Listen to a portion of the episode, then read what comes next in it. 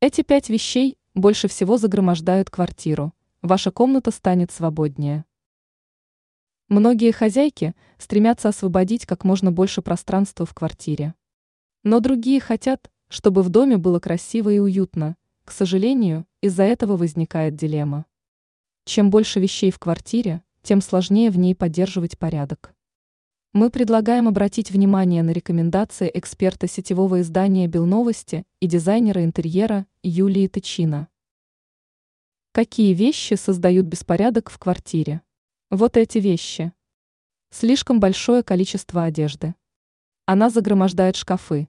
Научитесь перебирать гардероб и избавляться от старого. Печатная продукция. Бумага достаточно быстро скапливается и занимает ценное место в квартире. Квитанции храните в специальном ящике. Кухонная техника и гаджеты. Далеко не все устройства мы используем каждый день. Иногда они просто так стоят без дела месяцами. Декор.